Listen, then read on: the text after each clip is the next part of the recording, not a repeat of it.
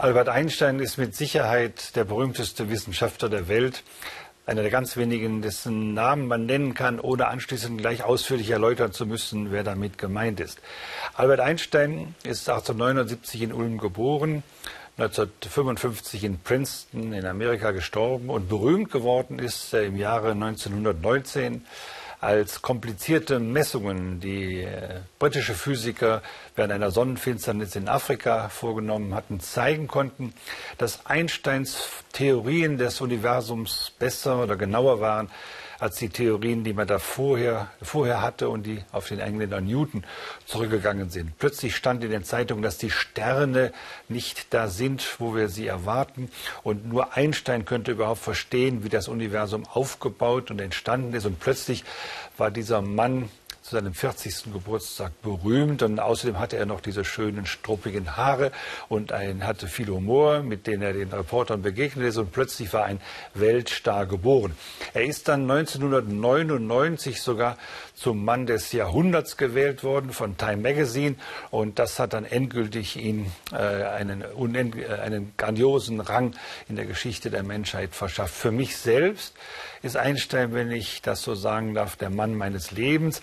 Nämlich das allererste Buch, das ich mir gekauft habe 1962, ist das von Albert Einstein, in dem, er ein, in dem einzelne Schriften versammelt sind, die er unter dem Titel Mein Weltbild hat erscheinen lassen. In dieser Schrift, äh, in diesen Schriften steht unter anderem der Satz, der mich damals als 15-Jähriger elektrisierte und der besagt, Töten ist im Krieg nichts anderes als Mord. Und äh, ich hatte das Gefühl, dass es eine tiefe Wahrheit ist und das hat mir den Mut gegeben, den Wehrdienst zu verweigern. Also der pazifistische Einstein hat einem jungen Menschen damals Mut gemacht. Einstein hat aber noch einen anderen grandiosen Gedanken in diesem Buch, nämlich den Hinweis darauf, dass physikalische Theorien keine Entdeckungen sind, die Menschen machen, sondern freie Erfindungen von, Mensch, von menschlichen Geistern, also zum Beispiel von, von ihm. Und wenn er eine Relativitätstheorie entwirft, dann ist das eine Erfindung. Oder wenn er eine Quantentheorie entwirft, dann ist das eine Erfindung, so wie Gedichte oder Romane Erfindungen sind. Und ich glaube, das ist auch etwas, was mich beeindruckt hat, woran man festhalten sollte. Also Wissenschaft ist eine freie Erfindung des menschlichen Geistes. Und das heißt nicht, dass man an irgendwelche Dinge sich halten muss, die es schon gibt und die man dann nur entdecken kann und die den Menschen dann beeinflussen. Berühmt ist Einstein natürlich durch andere Dinge geworden. Er hat ja das, es gibt das berühmte Bild, das ihn zeigt, wie er die Zunge herausstreckt. Das ist zu seinem 72. Geburtstag entstanden und das hat ihm so gut gefallen, dass er das als Postkarte erworben hat und in alle Welt verschickt hat und seitdem ist gewissermaßen Einsteins Gesicht vogelfrei. Das heißt, Sie können das benutzen, bei welcher Situation Sie wollen. Sie brauchen keine Gebühren dafür zu bezahlen. Einstein hat auch noch einen wunderbaren Umgang mit der Sprache gepflegt. Und sein berühmtester Satz ist vermutlich der, dass er einmal gesagt hat, Gott würfelt nicht. Seitdem hat man das Gefühl, dass man versteht, was Einstein gemeint hat, aber es ist etwas trickreich, denn wenn Gott nicht würfelt und die Naturgesetze gegeben sind, dann liegt sozusagen fest, was wir Menschen tun. Das heißt mit anderen Worten, wenn es Naturgesetze gibt, also zum Beispiel solche, die Einstein findet, dann gibt es eigentlich wenig Freiheiten die man hat. Und genau das ist aber das, was Einstein durch sein Leben bestritten hat. Denn er ist mit Sicherheit der freiste Mensch gewesen, den man sich vorstellen kann. Und seine Schöpfungen hat er als freie Erfindungen von menschlichen Geistern bezeichnet. Es ist also rätselhaft, was er sagt, wenn er aus, zum Ausdruck bringen will, Gott würfelt nicht. Also mit anderen Worten, Gott macht Gesetze so, dass wir daran gebunden sind und keine Freiheiten des Zufalls wenigstens mehr haben. Also ich weise nur darauf hin, dass dieser Gedanke insgesamt schwieriger ist, also so leichtfertig äh, ausgesprochen werden kann. Und abgesehen davon gibt es auf diesen Satz, Gott würfelt nicht eine Antwort des dänischen Physikers Niels Bohr. Niels Bohr hat gesagt, dass wir das erstens nicht wissen könnten und dass zweitens niemand Gott vorschreiben könne, wie er mit der Welt umzugehen habe, nicht einmal Albert Einstein.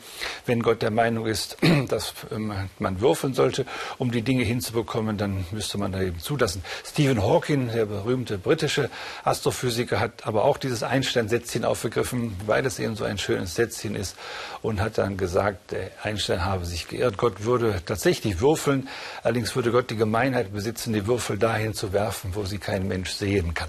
Also man sieht, Einstein ist eine Figur, und der sich die Geister scheiden und, äh, und der, aber der man viel diskutieren und viel Spaß haben kann, wenn man die Naturforschung betrachtet. Und ich würde gerne zwei Dinge auf Dinge hinweisen, die bei Einstein von grandioser Bedeutung sind und uns alle angehen. Das eine ist ja seine große Relativitätstheorie, von der man immer wieder den Namen hört, ohne sie wirklich ganz zu verstehen, was übrigens ein Phänomen ist. Diese Theorie ist jetzt über 100 Jahre alt und es ist eine doch spannende Frage, wieso es kommt, dass eine physikalische Theorie selbst nach 100 Jahren auch von vielen populär daherredenden Moderatoren beim Fernsehen wirklich nicht verstanden werden, sondern die einfach nur wiedergeben, was andere ihnen vereinfacht dargestellt haben. Einsteins Theorien scheinen sehr schwierig zu sein. Sie waren von Anfang an natürlich halt sehr schwierig erkannt worden. Raum und Zeit hingen da plötzlich auf eine merkwürdige Weise zusammen. Aber äh, es gibt natürlich dann immer wieder findige Reporter, die Einstein gebeten haben, ihm zu helfen, zu verstehen, was er gesagt hat. Und die Frage war einmal an Einstein, ob er in einem Satz erklären könne, was er eigentlich tatsächlich Großes über die Welt herausgefunden habe. Und Einstein hat sich die Zeit genommen und Mühe gegeben, diesen einen Satz zu formulieren. Und nach einer Woche ist er zu den Reportern zurückgekommen und hat gesagt, ich weiß einen schönen Satz für euch und den sage ich euch jetzt und ich sage Ihnen den Satz jetzt auch. Der Satz geht so. Früher, äh, also vor Einstein, so sagt Einstein, hat man geglaubt, dass wenn man alle Dinge aus Raum und Zeit entfernt, zum Schluss nur noch Raum und Zeit leer und allein für sich übrig bleiben. Heute, so sagt Einstein, nach der Erkenntnis, die er uns geliefert konnte, ist es so, wenn man alle Dinge aus Raum und Zeit entfernt, dann verschwinden Raum und Zeit mit. Dieser Satz ist einfach zu verstehen. Wenn man alle Dinge aus Raum und Zeit entfernt, verschwinden Raum und Zeit mit. Aber es ist natürlich nicht leicht zu verstehen, wie das, zu, auf, wie das äh, tatsächlich durchgeführt werden soll. Was das bedeutet, was es konkret bedeutet, ist, dass Raum und Zeit und die Massen zusammenhängen. Und die Masse ist an eine Energie verknüpft.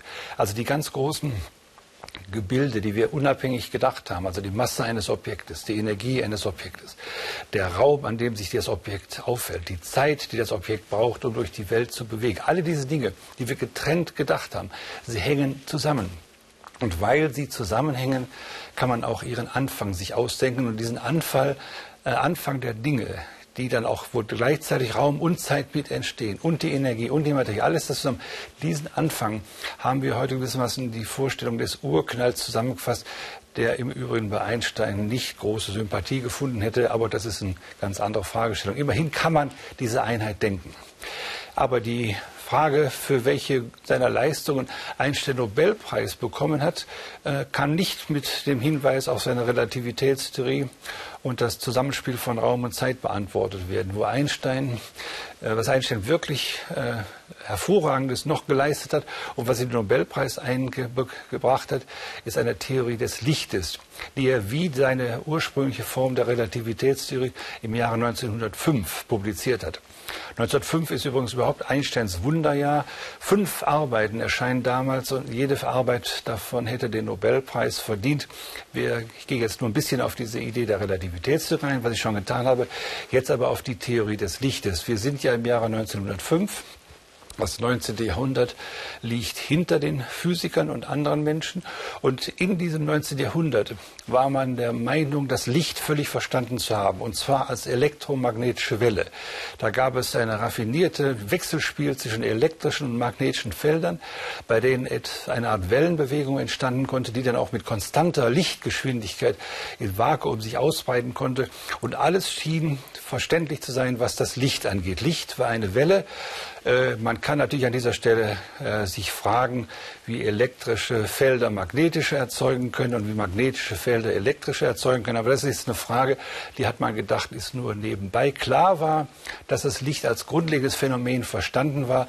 Und dann kam Albert Einstein. Er hat als einfacher Physiker zunächst mal eine schlichte Statistik gemacht und hat äh, die ganzen Entwicklung der Physik des 19. Jahrhunderts auch auf das Licht angewendet. Zu den großen Leistungen im 19. Jahrhundert zählte es, die Eigenschaften etwa von Gasen auf das Wechselspiel der Moleküle zurückführen zu können, aus denen die Gase bestehen. Man nennt das Ganze dann statistische Mechanik oder statistische Wärmelehre. Und äh, man konnte zeigen, dass das Zusammenspiel, das Zusammenstoßen von Molekülen die Eigenschaften der Gase ergibt, die man messen konnte, also Druck, Volumen, Temperatur. Und was Einstein jetzt machte, er wandte dasselbe auf das Licht an. Und dabei kam raus, auch das Licht besteht aus Molekülen. Denn er konnte dieselbe Statistik äh, als gültigerweise, äh, gültig zeigen äh, beim Licht wie bei den Gasen. Da aber das Gase nun aus festen Teilchen bestanden, eben aus Molekülen, musste auch das Licht aus festen Teilchen bestehen. Und Einstein postulierte eben, dass Licht nicht nur eine Welle ist, sondern auch ein Strom aus Teilchen. Und diese Teilchen nennt man heute Photonen. Also mit anderen Worten, Licht ist nicht verständlich als Wellenbewegung. Licht ist nur verständlich als etwas, das Welle und Teilchen zugleich ist.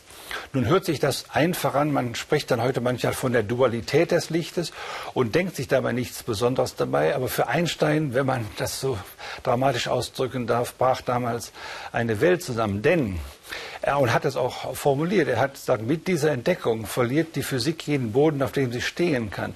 Denn was hier tatsächlich passiert, ist ja so, dass ein Physiker eine Frage findet, die, auf die es keine Antwort gibt, dass Philosophen sich oder uns Fragen stellen, auf die es keine Antwort gibt. Das ist uns bekannt. Wenn Sie mit einem Philosophen diskutieren, was Gerechtigkeit ist, was Tapferkeit ist oder so weiter, da können Sie Ihr Leben mit dieser Frage verbringen, ohne jemals zum Ende zu kommen.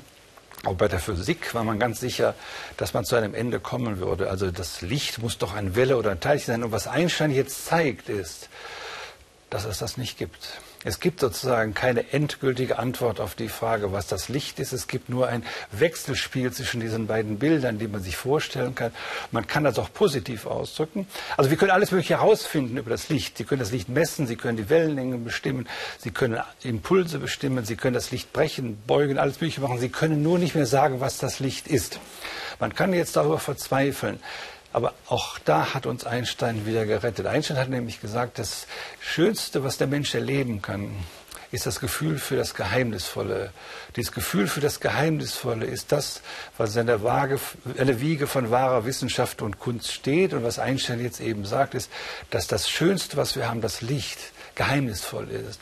Und das ist eigentlich das besondere Phänomen an der Naturwissenschaft. Die Naturwissenschaft verwandelt nicht ein wunderschönes Phänomen in eine nutzbare Lösung, die dann technisch angewendet ist, sondern die Naturwissenschaften verwandeln mysteriöse Erscheinungen in noch mysteriöse Erklärungen. Das heißt, die Geheimnisse der Welt nehmen durch die Naturwissenschaften nicht nur ab, sie nehmen sogar nicht, nicht, nicht ab, auf keinen Fall ab, sondern sie nehmen zu. Das heißt, die Naturwissenschaften in der Form, wie Einstein sie betreiben, verzaubern die Welt. Und das ist eine der schönsten Erfahrungen, die uns gegönnt sein kann. Er hat auch noch gezeigt, dass durch seine Theorien die Welt eine besondere Form der Humanität bekommen. Denn in der Theorie von Einstein über Raum und Zeit stellt sich heraus, dass wir in einer Welt leben, die sowohl endlich als auch unbegrenzt ist. Und beides ist das, was Menschen gerne möchten. Wenn die Welt unendlich wäre, hätten wir Angst vor der unendlichen Leere, über die wir nichts wissen können. Aber Einstein sagt, keine Sorge, sie ist endlich. Wenn die Welt begrenzt wäre, würden wir uns ihrer Freiheit eingeengt fühlen und immer weil wir denken, an irgendeiner Stelle trifft, treffen wir auf eine Schranke, die wir nicht überwinden können. Aber Einstein sagt, besorgt euch nicht, die Welt ist unbegrenzt. Die Welt ist endlich und unbegrenzt in dem Sinne von Einstein und es ist das Schönste, was den Menschen passieren kann. Es sollte uns ein tiefes Gefühl der Dankbarkeit geben.